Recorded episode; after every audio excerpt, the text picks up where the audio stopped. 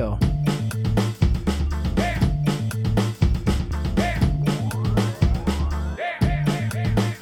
Tem três, quatro meses que você não vem, né? Aí a gente vai te ajudando também, se precisar. A hora que começou a gravar, você falou, faz uns 3, 4 meses que você não vê. Bom, gente, então hoje nós temos dois filmes que são complementares entre si, lançados recentemente e disponíveis no Prime Video. Os dois filmes contam a história do assassinato dos pais pela filha Suzanne von Richthofen e pelo seu namorado. Esse crime que ganhou aí um apelo midiático bem grande, então ele é retratado nesses dois filmes, a menina que matou os meus pais e o menino que matou. É... Na verdade, não está errado aqui, né, produção? É a menina que matou os pais e o menino que matou meus pais, né? Não, Justo. Leandro.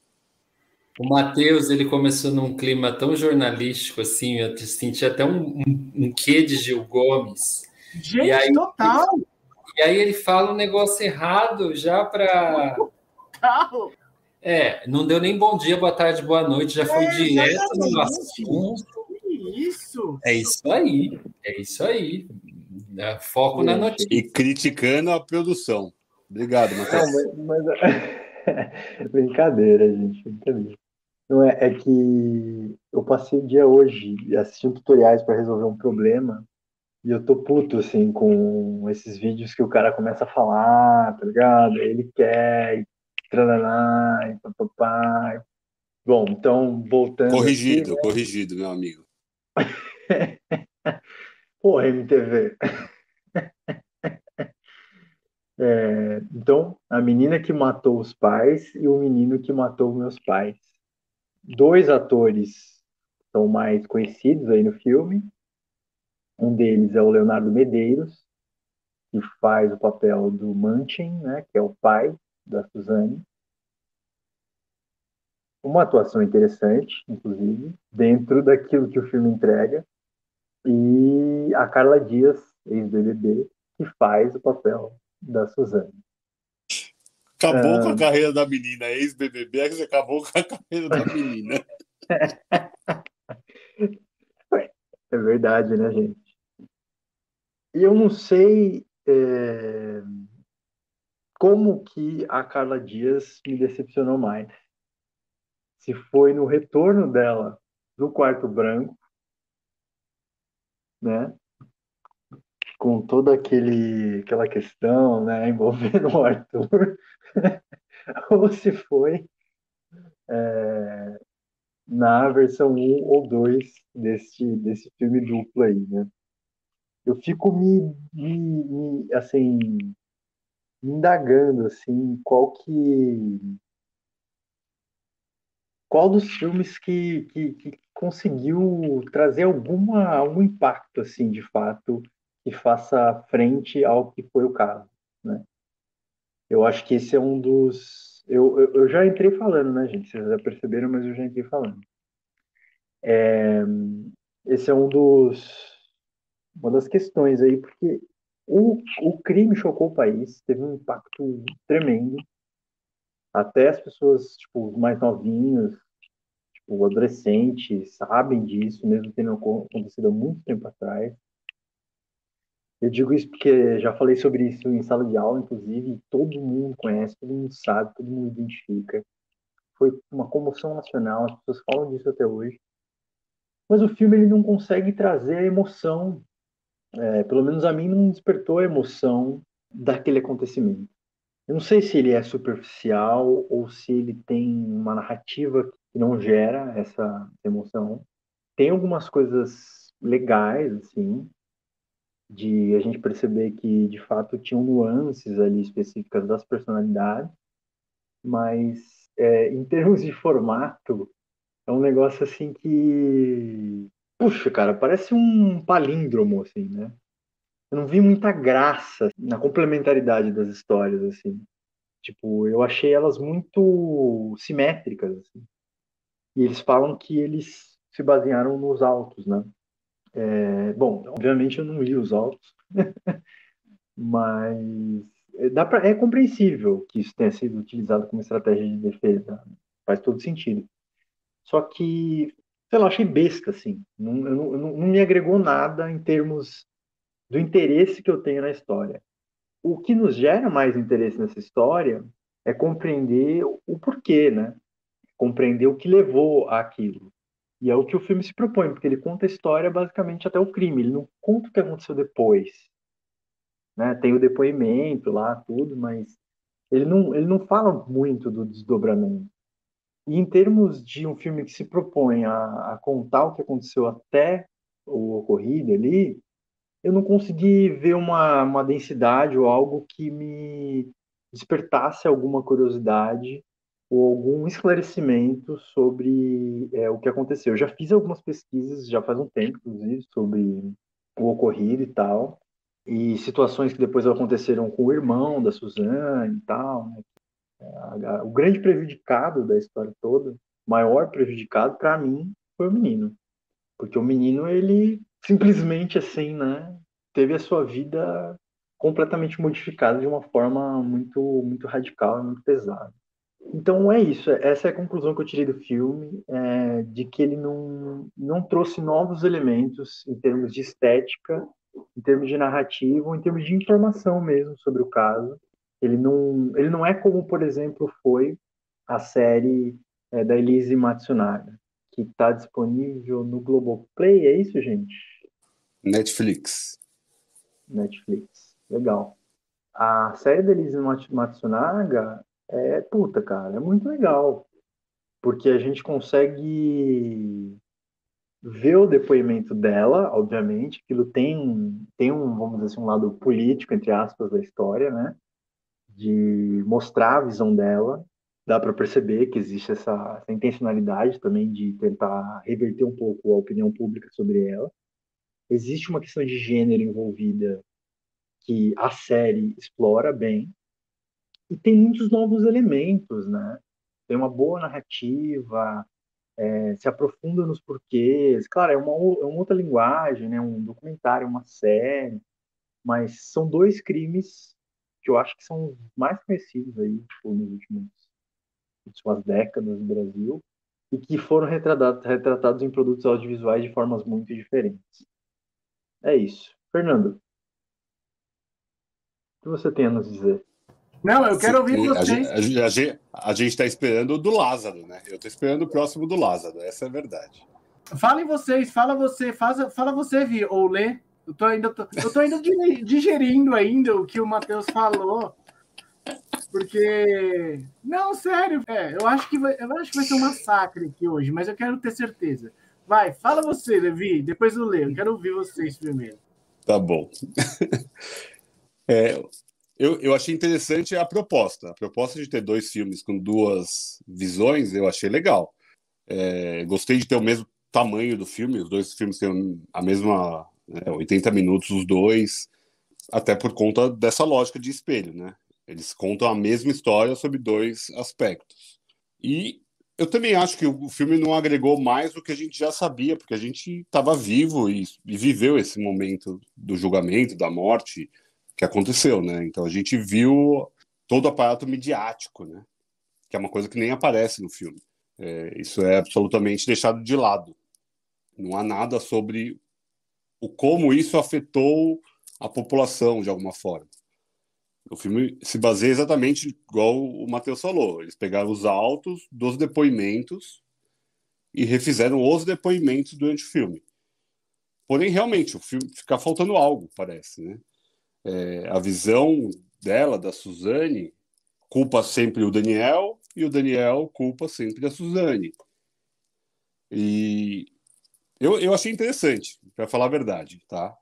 Gostei. É uma é uma obra-prima? Claro que não.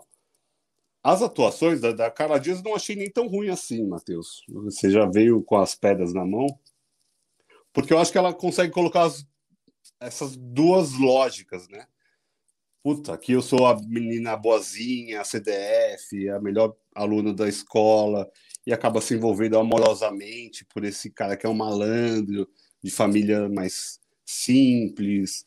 É, e eu tenho aqui todo esse reinado, meus pais ricos, meus pais são uma, também carinhosos de alguma forma. E quando vai para o outro lado, ela é uma pessoa perturbada de alguma forma. Não sei nem, não vou nem falar de ismos, né? Mas ela é perturbada ali. Por mais que a gente não vá saber a verdade, eu acho que também essa busca é uma busca muito mais que a gente busca um conforto para ter uma resolução do caso. O fato é, os dois mataram os pais. É, eles morreram por pauladas pelos irmãos Cravinho.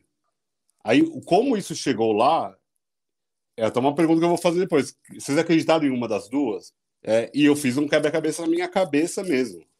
Me parece que as duas versões são verdadeiras, de alguma forma. As, as duas parecem falsas e as duas parecem verdadeiras. Por isso que eu acho que a atuação dela, uma é super overreacting, assim, ela tá super, ah, tipo, cagando, né? E no outro ela é, tipo, a recatadinha do, né, a, a recatada do lar, né, dona do lar que, que, que é a pessoa boazinha, bonitinha, que é toda indefesa. Acho que ela é um, é um personagem mais complexo de analisar do que o Daniel. O Daniel me parece esse cara mais família, um cara mais bonzinho mesmo, me parece, pelo menos, de alguma forma. Pelo menos foi como eu vi as, os dois personagens principais. Eu, eu, eu acho que ele é um cara mais. que ele foi mais manipulado do que ela. Mas aí foi uma percepção minha sobre o que está disposto ali no filme. O filme, esses filmes de, de crimes reais, a gente fica esperando a ação, né?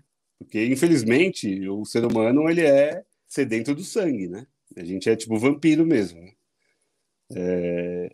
E eu não vi, eu não vi a morte, eu não vi o sangue, eu não vi a, a reação no, no, enterro, que é uma coisa que a gente tem na memória. Eu, pelo menos, tenho na memória como ela ficou e como ele ficou.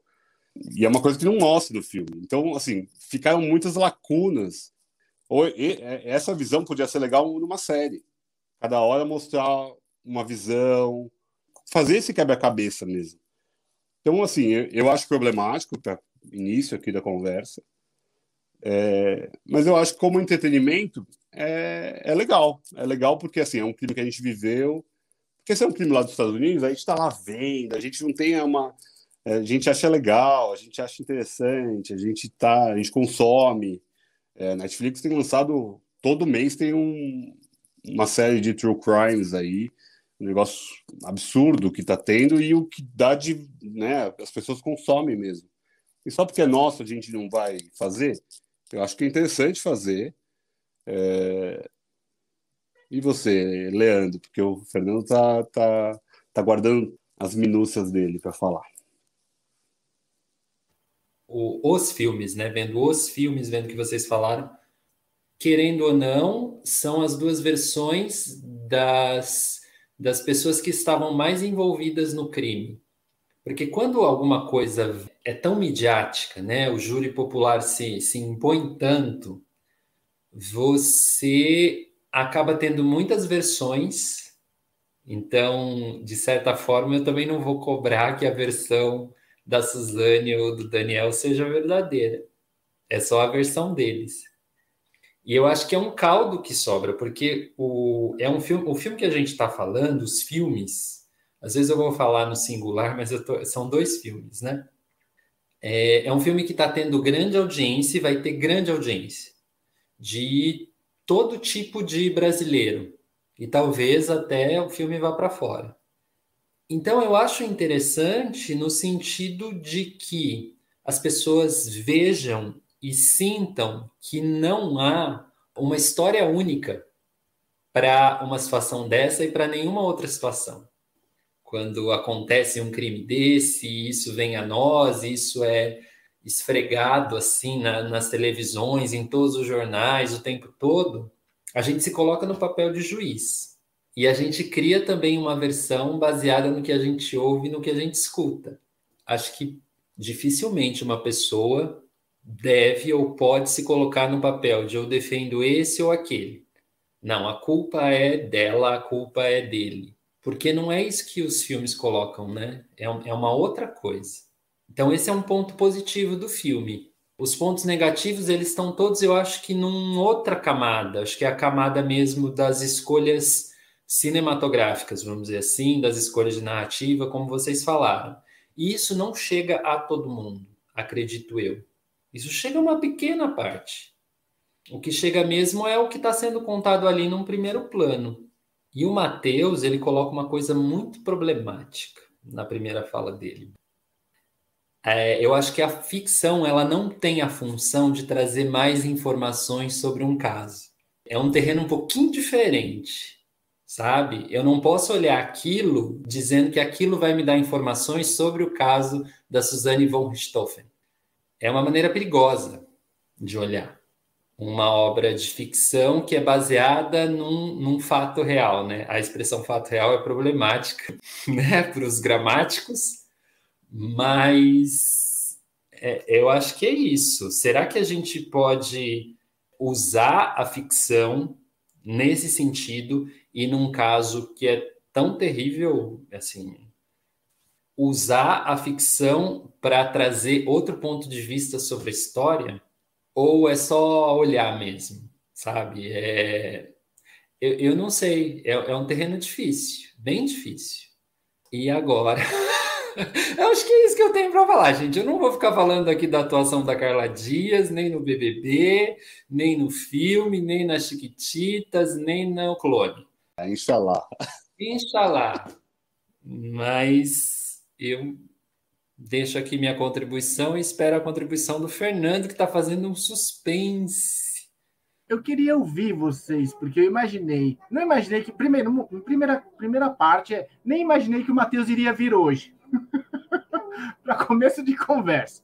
E se viesse, eu não sei qual seria a opinião dele. Mas que bom que ele veio e que ele não gostou.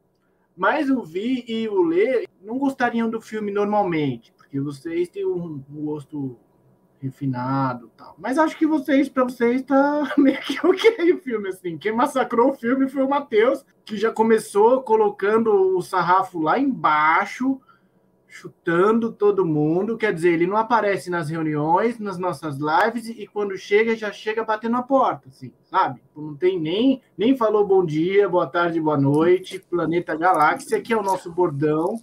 Sabe? Mijando de porta aberta. É, velho é assim, eu, eu vou falar. Por mim, eu gostei, tá?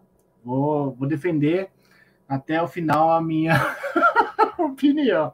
Por quê? Filme que coloca Radiohead, o Rapa e, por que não, o Marginal Alado em sua trilha sonora, já tem alguma vantagem. Eu gostei bastante, achei a trilha sonora interessante, porque não é uma trilha sonora direta do Radiohead, por exemplo, é uma versão surpreendeu a atuação em si da Carla Dias. Eu cheguei um pouco com preconceito, mas assim, ele, eu entrei no filme depois de 15 minutos, assim, sabe? Depois de 15 minutos eu já estava no filme. Eu comecei pelo menino que matou meus pais, e essa é uma questão que a gente pode levantar depois. Quer dizer, nossa avaliação seria diferente se a gente tivesse começado pela menina. Eu gostei do Leonardo Bittencourt, que fez o Daniel também. Gostei da atuação, assim, da atuação dos dois. Achei convincente, achei boa. Eu sinto que há entre a gente, e aqui eu falo isso de forma geral, nós brasileiros, o crivo fica mais é, fino, sabe? Quando a gente julga o Brasil. A gente vê várias produções aí de true crimes dos Estados Unidos e de outros países. Nossa, são geralmente muito boas. E, tipo, não, não é tudo isso também, sabe? Tem uma ou outra que se destaca, mas assim, na boa, não estou querendo colocar o Brasil no mesmo patamar de produção de cinema dos Estados Unidos, mas assim, eu não sei, para mim é um filme que eu acho que vai fazer muito sucesso. Eu imagino que esteja fazendo, porque eu coloquei agora aqui procurando sobre o filme falou: Meu, sucesso na, na Amazon Prime, tá todo mundo assistindo e tal. Então tem o lance do, do brasileiro ver cinema, que é uma coisa que a gente sempre toca aqui, né? Então, eu, eu acho que é um filme bem feito, cara. Eu gostei da, da condução do filme. Acho que a verdade está em algum ponto aí no meio, sabe? Acho muito pouco provável que o Cravinho seja o santinho da história, como o Vi curtiu, acho que é mais verdadeira a versão do Cravinho, eu não sei, eu acho bem pouco provável. Porque assim, tem a, a versão, na versão dele, que ele é o Santinho, a, a Ristoff que dá maconha para ele, leva ele pra cama, ele fala, quando ele vai, ela vai pegar, a Suzane vai para cima dele, não, não, que isso, su pô, ninguém faria isso, sabe? Vou só intervir, porque Fala. Colocar a maconha como responsável pela morte é, foi uma das coisas mais anti-ciências possíveis. Porque parece que a- se não tivesse a maconha, eles estavam tudo bem, estavam vivão até hoje, velho. Isso é verdade. Isso maculou um pouco a imagem do filme, no meu entender, mas vou, vou entrar um pouco no filme, porque acho que vocês talvez só tocaram na superfície e passaram as impressões. Eu acho que a família da Suzane era mais ou menos aquilo mesmo, aquela família es- escroto. O Leonardo Medeiros é aquele pai escroto. Me pareceu muito mais ser isso, saca? Eu me identifiquei muito com a família do Cravinhos, tá ligado? É a mesma vibe. Tive identificação clara, assim, sabe? Falei, mano, essa é a minha família. É disso aqui, daqui que eu venho. Não foi esse filho da puta que matou. Essa filha da puta que colocou na cabeça dele, que entrou na mente dele e fez o cara matar os pais dela, que era uma bosta, sabe? Ah, eu não sei, eu fico com essa leitura, assim. Eu queria ouvir mais vocês, até pra gente Mas saber eu, mais. eu acho que isso é problemático, porque a gente não consegue nem criar uma empatia com os pais. A gente cagou para os pais mortos. Ah, Então, assim, a gente não tem nenhuma empatia, porque nenhum dos dois filmes passa um pano para a família Stoffen, no caso. Então, mas se não passa pano, é porque não tinha pano a ser passado, entendeu? Não, eu, eu, eu- é, é por isso que eu acho que a, a versão dos, dos cravinhos me pa, do, né, do Daniel, no caso, me passa um pouco mais de empatia por conta desse, desse, desse núcleo familiar que você falou. É um núcleo familiar muito mais amoroso, muito mais carinhoso. Por mais que o, o, o Christian é o cara que fica sempre na margem, né? E ele, entre aspas, ele só entra no final na hora de matar. Porque ele chega lá, ele chega, nunca chega na hora, ele nunca tá lá no momento. Ele aparece só nos becos, eu vou lá para minha goma. De toda forma, o irmão da, da Suzane, ele, ele tá também sempre junto. E parece que ele sabe de tudo, de alguma forma. Talvez não saiba do crime em si, né? Porque pelo menos de tudo que a gente já sabe, eu acho que também tem essa proximidade. O que a gente acompanhou naquele momento, lá em 2002, então vai fazer 20 anos já, a gente tem isso muito claro ainda na mente. É esse o caso do- da, da criança do Nardoni, a gente tem essas coisas ainda muito vivas na nossa mente. A gente cria, criou um ranço, um ódio, um problema mesmo, né? Um problema. Porque o, Brasil não tem esses caras que é, chegam atirando dentro de uma escola. A gente não está acostumado, entre aspas. A gente está acostumado com uma violência diária, não com uma violência extrema nesse nível, né? Então a gente, é, a gente, quando tem poucos casos, a gente cria essa, essa conexão. Mas a princípio é isso. Eu acho que assim, os pais e o Leonardo está muito bem, a Zimmerman também está muito bem no papel do- dos pais mortos. E o, o Augusto Madeira, que é o pai do, do Daniel, ele é ótimo ator. Putz, ele é um dos caras que eu mais gosto de ver assim no cinema nacional recente também. E ele também me passa que esse cara, puta, mó legalzão. Essa família é gente boa. E aí eu quero trazer até um problema. As diferenças sociais causaram esse problema de alguma forma. E, a gente, sei lá, a gente já deve ter vivido diferenças sociais em relacionamento. E sempre tem esse tipo de, de, de problema mesmo. Puta, ele não é tão bom para você. Ou o contrário, você não é tão bom para ela. E, e esse é um tipo de, de, de reação que vai gerando um, um ódio mesmo e vai criando uns vales no relacionamento. Todo mundo já, já falou, puta, que merda tô fazendo esse relacionamento. Mas ali realmente tinha uma diferença grande, né, socialmente, porque ela tinha que estudar para entrar na São Francisco. E o pai era super exigente com aquilo, pagava karatê, pagava judô, pagava natação, sei lá. Tinha, ela tinha todas as, as possibilidades. E ele não, ele queria viver do aeromodelismo. Essa, essa pressão também em cima da Suzane, não, de forma alguma eu falar que justifica, mas eu consigo entender mais o lado do, do Daniel por conta disso. Porque, de toda forma, por mais que ela tenha sofrido toda a pressão do planeta para ser a, a mulher perfeita, a Barbie, e ela tá ali numa rejeição mesmo aos pais, isso jamais justificaria a morte, mas eu entendo mais esse lado dela, de ela ser muito mais problemática de alguma forma, mentalmente, né? Não sei nem daí o Matheus pode falar melhor a, a psicopatia, talvez, mas eu concordo com o que o Lê falou. O filme não se propõe a dar respostas. Ele está ali para mostrar uma narrativa do que estava nos autos. Fazer a minha réplica aí, né? É, eu vi o filme e eu sonhei com o filme. Eu acho que isso me irritou um pouco, por não ter sido assim exatamente um filme com a profundidade que eu esperava que, que poderia ter sido.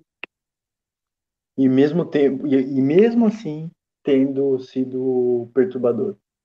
E talvez seja isso mesmo que seja perturbador, né? O fato de que mostrou o que é, né? Assim, mostrou, vamos dizer assim, mostrou versões, fez o cumpriu o papel de ficção, como o Leandro falou. Eu não sou realizador, né? para chegar e dizer assim, né? Nossa, pô, que produção, pô. E nem acho que a Carla Dias está mal, não. Acho que é... Deu para trás, que... Matheus. Fala de novo agora. Não, Joga na cara dela. É, tá regando, cuzão? Tá regando? Tá regando? Foi mais assim. É... Como, como, como, disse certa vez em uma entrevista aquele escritor que vocês sabem que eu gosto muito, você pode dizer uma coisa e pode dizer o seu contrário na sequência. Né? A gente consegue extrair várias arestas aí da coisa, né? Uma delas, por exemplo, que o Vitor trouxe, que eu acho bem massa, é a questão dos pais da, da Suzane. Na versão da Suzane, o pai é um pouco chato, mas não chega a ser assim tão chatão quanto era a versão do Daniel. O pai dela não abusa dela na versão dela. E isso é fundamental, porque é como se fosse uma espécie de vingança, né? Acho que esse tipo de tema e esse assunto me gera um faniquito analítico assim da coisa, né? Então, por exemplo, a família do, do Daniel, ela é retratada como uma família bacana pelos dois, o que é algo que nos talvez sugira de que é mais próximo do que era a realidade. O menino, o irmão da Suzane, também nos dois, ele aparece como um cara que gostava muito do Daniel, que era muito introspectivo e que tinha uma dificuldade de se relacionar. E então há uma constância ali, né? É o que reforça para mim a ideia de que o garoto realmente foi a grande vítima de toda a história, né? Assim, no sentido das consequências. E tem uma outra coisa que eu acho louca, que é e, isso é uma coisa que a gente às vezes não tem essa dimensão, né? Mas eles tinham muito dinheiro. E viviam de uma forma, um padrão muito alto. É, essa, é, a bolha é tão grande, assim. Tipo, isso é uma coisa que até a Clarice comentou, né? Quando ela, ela assistiu comigo. Que a Suzane e o garoto, eles parecem não ter amigos, né? Não, não cita em nenhum momento amigos né, não, não entra esse, essa sociabilidade de amigos no filme, assim, isso não aparece muito. Assim. Porque você imagina, né, num, num nível social que eles viam, talvez houvesse ali uma restrição tão grande daquelas coisas de família, e isso entra obviamente na, na, na luta de classes aí, né, vamos dizer assim, que é colocada pelo filme, e que nos sugere uma última aresta aqui, que é a questão das contradições sociais, que, tipo, o Daniel, ele não é cara pobre exatamente, né, gente? Assim, pelo menos, né, o que a gente já pesquisou, o que a gente vê também no filme, o cara, o cara tinha como hobby o aeromodelismo. Tipo, é um bagulho elitista e, e provavelmente é, existia ali no Daniel também essa vontade de, de ter mais dinheiro, de ascensão social. Um cara que não tem tanta grana praticando o aeromodelismo, sendo tão bom, inclusive, como aparentemente ele era, é uma, uma, uma pulguinha atrás da orelha. Agora, para fechar, tem sempre aquele dilema, né? Que é o dilema fulcral assim, da coisa.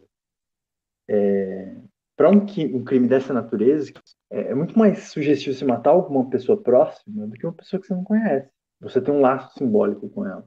A não ser que você entre numa situação de fato de psicopatia ou de. Tipo, você vai entrar nos esquemas de, tipo, sei lá, assassino em série ou coisas do gênero, assim, que o cara tem ali um fetiche, uma, uma coisa. Enfim.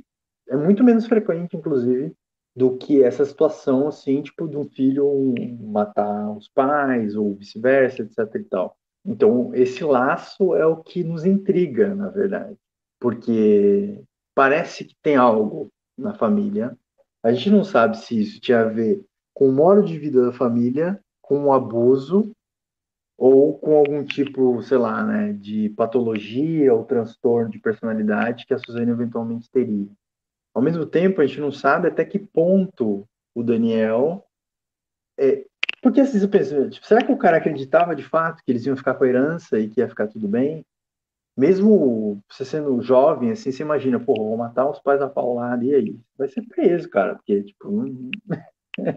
tem que ser muito burro, assim. Talvez ela não tivesse tanto traquejo, mas eu acho muito difícil ele não ter, cara. Assim, esse traquejo de, de imaginar a consequência. Então eu acho que teve muita passionalidade envolvida.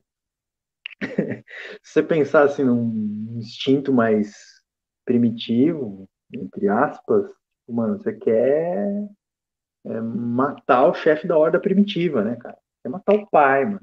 Então a gente fica às voltas, vamos dizer assim, com todas essas, todas essas questões. E eu acho que, que, que isso convoca para nós é, como isso é capaz de acontecer. E é por isso que nos intriga tanto. Né? Até que ponto a gente consegue ir, até que ponto seríamos nós, Suzane ou Daniel. Lê, você quer falar alguma coisa? Eu vou me reservar ao meu direito de me manter em silêncio. tá muito em voga isso hoje, né, cara? Puta, essa é a frase da semana. amparado pelo STF. Fernandinho, por que, que você acha que a gente está tendo tantos casos de real crimes assim, esse interesse? É, posso falar Deve uma coisa? falar. Uma coisa sobre o filme e a questão da escolha dos, das duas versões. Isso já foi feito de maneiras muito melhores. É isso que nos, nos deixa um pouco ah, um pouco, sei lá, borocochôs com o filme, né? Você fala, nossa, poderia ser, ter sido tão legal, porque brinca com essa coisa da percepção da realidade de cada um, é, que ali existe um pouco, dá, dá para sacar, mas eu acho que poderia ter ido mais fundo. A história se, ganharia um clima mais interessante de que a visão do, de uma pessoa sobre determinada, determinado acontecimento é diferente, porque a experiência é diferente. Eu revi recentemente cenas de um casamento do, do Bergman e mostra exatamente isso, né? As duas visões do mesmo casamento. E tá rolando uma série, uma refilmagem atualizada no HBO Max, para quem quiser ver até proponho que talvez a gente possa fazer essa série aí, comentário em breve também. Fazer até um, um, paralelo do filme do Bergman, que também era uma série e virou um filme, né? E agora essa série nova, mas tá super legal assim a série. Eu acho que vale a pena a gente depois tentar vê-lo e comentar aqui. Porque só só para trazer, tem um podcast só sobre true crimes, que é o Modus Operandi da Carol Moreira e da Mabê que é muito legal. Eles só, elas, a cada episódio elas falam de um crime real que aconteceu e o como aconteceu, e é um podcast que é super relevante, tem muita gente ouvindo, e eu, eu gosto de ouvir também. Eu ouvi também o Praia, de, Praia dos Ossos, que é a história da Angela Diniz, também um caso é, que aconteceu no Brasil, marcante também, que ela foi assassinada, e daí mostra a reconstrução em podcast também. Sem falar do caso Evandro, que também virou uma, um documentário, né? é, na Globoplay. É, agora, voltando, Fê, por que, que você acha que está rolando tanta essa, tesão por real crimes, cara? É, você e todo mundo, né? Cara, pandemia. Acho que a pandemia. em uma palavra, em uma palavra, Covid-19. Ficar em casa com os filhos, com a família. Então, eu creio que a pandemia Vim, cara, não sei, é uma puta de uma pergunta, impossível de responder. Eu acho que é um sintoma. Preciso dizer que eu concordo muito com você, cara. Preciso dizer, antes de você continuar. Estamos todos sentindo as mesmas coisas, gente. Estamos ligados por fios invisíveis, assim. Eu acho que é um sintoma, Via. Eu acho que é um sintoma da nossa época, do nosso mundo, assim. É, e acho que tem um apelo muito grande. As pessoas gostam. Meu irmão é fanático por gente problemática. Meu irmão é fanático. Ele conhece a fossa da fossa, cara. Os mais grotescos, sabe? Eu cheguei para ele quando Chama ele fez... aí para participar, velho. Quando a gente fez o, o episódio do Michael Haneke, eu cheguei para ele todo empolgado falando de funny games. Mano, ele me olhou assim com uma cara de dó, falou: "Mano, você é moleque, você não é caveira, tá ligado? Você não sabe o que é filme bom mesmo". Vocês sabem que que, que, que me fez pensar, na verdade, quando eu vi o, o filme da, da Carla Dias e do Leonardo Bittencourt lá, não sei porque eu fiz essa associação, mas me veio os irmãos Karamazov. do Dosto. Porque tem um parricídio. No livro tem um parricídio. O Smerdjakov mata o Fyodor porque ele era filho de, de, de um produto de um estupro, né? Então, eu e no livro, eu lembro que faz muito tempo que eu li, eu até preciso reler, mas o Dostoiévski em algum momento fala assim: todos desejam a morte do pai. Não é à toa que o Freud, o Matheus pode até falar um pouco mais, gostava tanto do Dosto, né? Terapia é... salva. Só terapia salva. Eu nunca cheguei a cogitar a possibilidade de, tipo, ter um ódio tão grande pelos meus familiares a ponto de querer matá-los, assim. Nunca isso aconteceu na minha família. Mas é, eu, não, eu não excluo a possibilidade de isso ter acontecido em, em alguma outra família. Sabe? Por exemplo, a da Richthofen eu acho que é uma forte candidata para que isso acontecesse. Porque o Leonardo Medeiros lá é bem escroto. E me parece palpável esse cara, sabe? Eu, me parece um cara muito rico, um personagem muito rico, assim, do ponto de vista interno, complexo mesmo. Ele não tá fazendo ali de fora, ele, tá, ele não tá fazendo uma, um papel, ele não tá com a máscara. Acho que aquilo existe. Eu falei, te interrompi aí tudo até para falar que eu concordo, mas acho que a ficção também tem uma capacidade de ser um, uma espécie de eco da alma, assim, né? também um, um, repositório coletivo de imagens, né? de dinâmica simbólica. Então, a gente tem essa essa necessidade de viver na ficção certos sentimentos e certas emoções, né? Que demandam essa, essa pulsão, como, por exemplo, você Freud, como, por exemplo, a pulsão de morte. Eu sou capaz de, ao ver um filme, sublimar, por exemplo, é, a minha agressividade, de certa forma. Tipo, eu vejo a morte no filme, e às vezes, para que eu não, não mate, vamos dizer. Tipo, é um pouco simplista a comparação, mas é, nós conseguimos dar vazão a certos sentimentos, intenções e, coisas que acontecem, vamos dizer, internamente pela arte, né? Seja fazendo arte, tipo, fruindo da arte ou discutindo sobre a arte. Tipo, não estou querendo dizer que a arte tem uma função psicológica. Isso seria extremamente redutor. Mas é inegável a gente dizer que, vamos dizer assim, que existe um, uma conexão né, simbólica entre aquilo que é produzido é, e, e, aquele que consome, né? É, eu, pelo menos, vejo dessa forma, porque eu acho que eu talvez tenha um pouco aí, talvez não seja tão fanático quanto seu irmão é, por esse tipo de, de conteúdo, mas é, eu gosto de, de, de, ficar vendo esse drama, essa trama psicológica e as tramas policiais envolvidas. Né? Porque, tipo, não tem resolução, né, gente? Esses casos todos não têm resolução. São coisas que ficam girando aí na nossa cabeça. E eu acho que esses filmes, eles trazem cenas que marcaram outras pessoas, sabe? Tipo, eles trazem as cenas das outras pessoas e dessas histórias. E eu acho que quando a gente vê essas cenas, a gente de alguma forma volta para as nossas cenas, né? Mesmo que isso seja superficial, mesmo que isso não represente nenhum tipo de mudança, enfim, de ressignificação nem nada. Né? Eu acho que de algum modo a gente navega por isso, assim. Ah, respondendo a pergunta do, do Vitor, desse, desse interesse pela, pelas, pelas true stories, assim. Porque eu, eu, eu penso que uma, uma boa ficção ela precisa desse aval da realidade. O, aval no sentido de até referencial.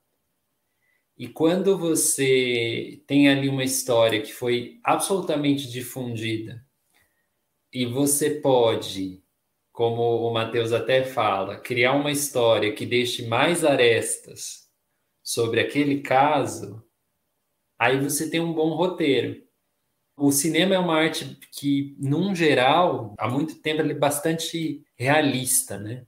Ele traz uma forma de que você tem que sentir que ali está acontecendo uma verdade, bem entre aspas, né? E se você já foi envolvido por uma história anterior, você vai querer, acredito que, ver o que ainda tem se, tem -se a dizer sobre aquilo. Como aquele ator interpretaria aquele personagem, né? Como aquela, aquela cena de fato aconteceu. Eu acho que, que é simples assim, por isso que as pessoas veem filmes que são baseados ou né, em histórias de crime, que aqui é o caso, ou na vida de alguém que de fato nasceu e morreu enquanto gente, né? Aí você pega o, o fenômeno de filmes biográficos que são ficcionados, né? E são tantos, porque retomando esse aval da realidade, ele é muito importante para a ficção faz as pessoas se aproximarem um pouco mais, no sentido de, de que, às vezes, quando você está muito na ficção, sem uma referência de realidade ali muito forte, você se distancia das pessoas né, na sua ficção. Basicamente isso. E a gente chegou a algumas conclusões, que são: pessoas matam umas às outras agora mais na pandemia, por causa da pandemia, minha avaliação. O do Matheus é por causa do Lacan, que o pessoal não gosta do, do, do Lacan, e o do Leandro é que o pessoal ressignifica o retorno da obra do, do mesmo. Melhor resposta possível, gente. E você? Por que, que você acha que é, é, essas coisas como o caso da Richthofen acontecem? Não, porque acontecem é porque é algo muito fora da casinha, velho. Tanto que a gente não tem tantas incursões assim, ou tão midiáticas de alguma forma. Isso, Vitor, é uma, é uma coisa que o filme acerta, eu acho. Tudo está normal até que alguma coisa acontece. Isso, isso é muito interessante, porque ali, bom, são famílias que dentro do, da classe social, etc, etc, elas são padrão. Um clichê de família, né? As duas e tudo está ok, estamos seguindo aqui nossas regras, nossos preceitos, nossas morais, até que algo começa a destoar. E onde isso pode chegar? Acho que nesse sentido, acho que o filme mostra alguma coisa por aí. A gente podia ir para o top. Deixa eu só falar uma coisa antes, Lê. Eu, eu diria que o problema ali foi a maconha também aquela maconhinha foi a tá porta com outras drogas para a menina matar os pais, sabe? E as companhias, né? Amizade, o um namoro, esse namorado. Não pode namorar. Tem que partir desse princípio. Velho. Tem que namorar com gente igual a gente. Não consigo nem falar isso sério, velho. É, é o alto amor. eu, eu continuo reforçando a ideia de que a gente tem que ir para o top. Vamos pro top. Tô, com, tô contigo, Leandro. Então chegamos à hora fatídica. O top filmes ou séries ou que for de True Crimes. O Leandro tá ávido por falar, eu vou deixar o Leandro falar primeiro hoje. O Leandro é sempre o último, eu vou deixar o Leandro falar hoje, primeiro. Top 3 filmes True Crimes, né? Uh, esses filmes baseados em crimes reais. O, eu vou, vou citar três brasileiros. É, Última Parada 174, não podia faltar, do Bruno Barreto, que traz dois crimes em um filme só, porque ele passa pela chacina da Candelária e e chega ao. Nossa, e aquilo é, é absurdo, né? Assim, pensar na possibilidade de você estar dentro de um ônibus naquela situação é, é absolutamente aterrorizador, eu não sei. E aí ele traz muito a, a visão e a história do criminoso. Num outro viés bastante diferente até desse a menina ou o menino que matou os pais ou matou meus pais, que a gente está comentando. É, e aí, só para dar um, um plus, né? É um filme que também você pode ver duas visões, porque tem o documentário do José Padilha, que também vale a pena ver. São duas visões de diretores diferentes sobre o mesmo fato e com é, maneiras de conduzir o filme diferentes, já que a última parada do Bruno Barreto é uma ficção e o do José Padilha e o Felipe Lacerda é um documentário. O segundo é O Bandido da Luz Vermelha, o primeiro, do Luiz Ganzella, que não sei quando isso vai ao ar, mas está disponível no Cine Sesc. No Cine Sesc estão disponíveis os dois Bandidos da Luz Vermelha. Esse primeiro, que é a obra-prima, é um dos filmes que vai estar lá na lista dos melhores filmes brasileiros, com certeza, porque ele não traz só o contexto do crime, ele traz muita questão do contexto político, social, econômico. É, e uma questão de natureza humana ali também muito, muito legal. É muito bom esse filme, merece ser visto. É um filme de 68, preto e branco, mas não precisa de paciência para ver, não. É só dar o play e até o final. O terceiro, é, a gente já comentou aqui no podcast, também não podia faltar, porque é um dos melhores filmes um dos melhores documentários brasileiros de todos os tempos, que é o Cabra Marcado para Morrer, que está aí na nossa lista de podcasts, você pode acessar, e traz essa ideia de um crime que também é social, né? São os latifundiários que mandam matar aquele líder campesino. E a partir daí se dá uma ficção que o Coutinho tenta filmar, e que, por conta de questões políticas, é interrompida e que aí vira um documentário sobre aquela ficção, o que só daí é genial essa abordagem. Três filmes brasileiros, True Crime. True Crime ou True Crimes? Tanto faz, né? É, Fernando... depende de quantos crimes são, né? Fernando, quero a sua lista agora. Beleza. Ah, deixa eu só é. complementar. Lembro do ônibus 74 e do A Última Parada. A gente chegou a ver no cinema juntos. A última parada, né? É, a gente foi, foi um dos primeiros filmes que a gente comentou no blog. Filme, é. Sei lá, 10, 12 anos atrás, acho. Ah. Fala aí, Fê. É, tava, tava ônibus 174, eu achei que eu fosse arrasar com essa opção, mas eu vi que não, né? Também ver depois do, depois do Leandro tem sempre seus custos. Vamos lá. Eu escolhi dois filmes, portanto, a minha lista não vai ter três. E um é brasileiro, que chama Vips, Histórias Reais de um Mentiroso. Só que isso não é True Crime. Ah, é True Crime sim, né? Porque o cara, né? E tem o Wagner Moura, só por isso já daria tá ligado? 8,5 pra cima.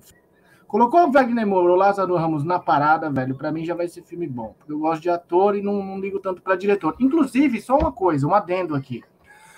Ah, muito fora de tudo. O diretor desse filme é o Maurício Essa. Essa. Mano, ele, ele manda pra caralho em videoclipe, cara. Ele fez Diários do Detento, mano. Ele é formado em cinema na FAAP, ele dá aula na academia lá de cinema tal, tá ligado? Ele manja pra caralho de música, então. Então é um cara bom. Maurício, se você estiver ouvindo aí, se quiser me seguir lá no Insta, eu te sigo também, a gente troca ideia. Valeu. a gente vai se dar bem. Se liga. E o outro, meu top 2, cara, é o Selvagem, Selvagem País. Wild Wild Country.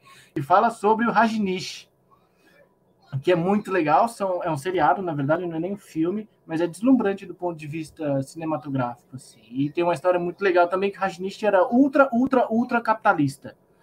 Então, era um guru indiano que amava o dólar no bolso dele. Ele tinha 19 Rolls Royce na garagem. 19. Esse é o número. São esses dois. E você, Matheus, o que você tem aí de top 3? Vou começar com uma série que eu acho que vale muito a pena ser vista, está disponível no Netflix, e se chama O Paraíso e a Serpente, que conta a história de um francês, quer dizer, na verdade ele era mestiço, né?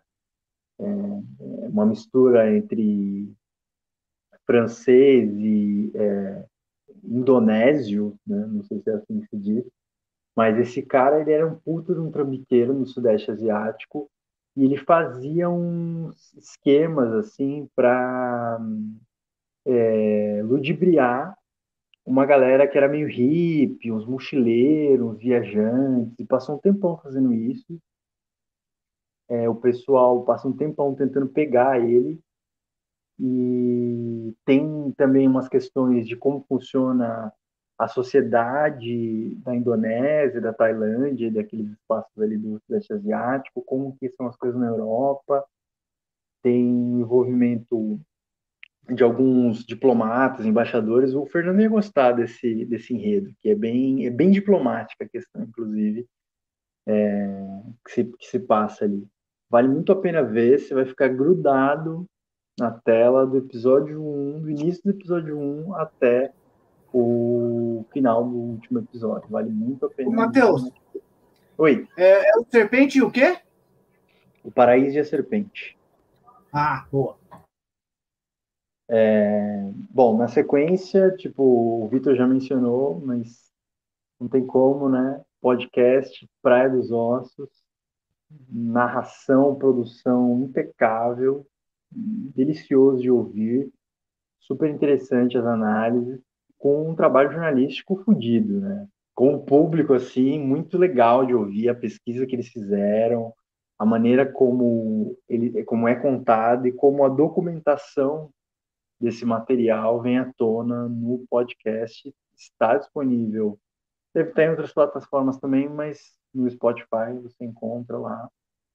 É, vale bastante a pena. E por último, um classicão aí, um longa-metragem, que para mim também filmaço, Prenda-me se, é, se, for capaz, que é, também é uma história muito sui generis, e eu acho que casa bem aí com. É, são muitas possibilidades, né, na verdade. Muitos tipos de, de, de true crimes e muitas formas de serem retratados em produções audiovisuais.